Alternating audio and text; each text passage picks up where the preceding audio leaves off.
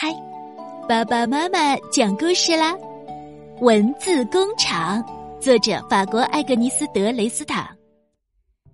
世界上有一个地方，它是一个专门制造文字的工厂。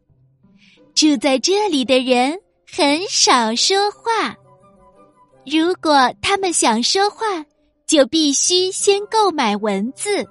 把文字咀嚼后吞下去，才能在适当的时机说出那些话。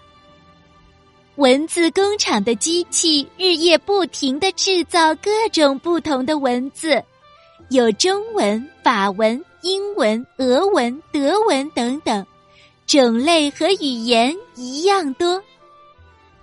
有些文字的价格非常贵。一般人不会使用那些字，因为他们根本买不起，除非是大富翁。在文字工厂这种奇怪的地方，说话是要花很多钱的。没有钱的人如果想说话，只能去捡人家丢弃的字，而那些都是没有趣味或是没有意义的字。例如牛粪、狗屎、猪头皮等等。文字工厂在春天会举办文字大拍卖，人们可以用很便宜的价格买到一大袋的文字。但是这些文字都没有什么用处，例如腹语术和菲乐多梦，什么时候才会派上用场呢？这地方的天空有时会漂浮着一些文字，孩子们拿着捕蝶网去捕捉那些字。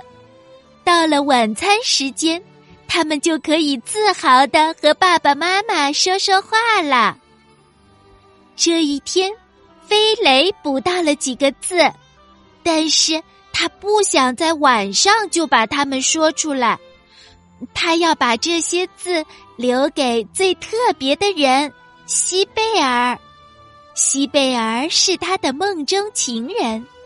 明天是西贝尔的生日，他很想开心的对西贝尔说：“我爱你。”但是他的存钱筒里没有足够的钱可以买字，所以他想把捕到的六个字送给西贝尔。樱桃、灰尘、椅子。西贝尔住在附近的街上。飞雷按了门铃，西贝尔打开门。飞雷没有说“早上好”或是“今天好吗”，因为他没有储存这些字。但是他用微笑来表示。穿着红樱桃色洋装的西贝尔。也对着他露出一抹微笑。突然，西贝尔的后面出现了一个人——奥斯卡。奥斯卡是飞雷的情敌。奥斯卡的父母非常富有，不过这不是飞雷讨厌奥斯卡的原因。奥斯卡没有笑容，只是冷静的对着西贝尔说话。我全心全意的爱你，我的西贝尔。我知道未来我们会结婚。天啊，飞雷想说这些话要花很多钱呢。西贝尔仍是笑眯眯的。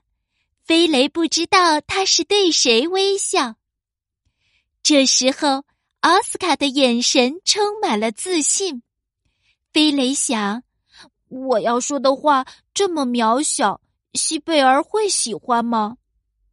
他深深的吸了一口气，忍不住心中满满的爱意，就把捕到的六个字说出来了。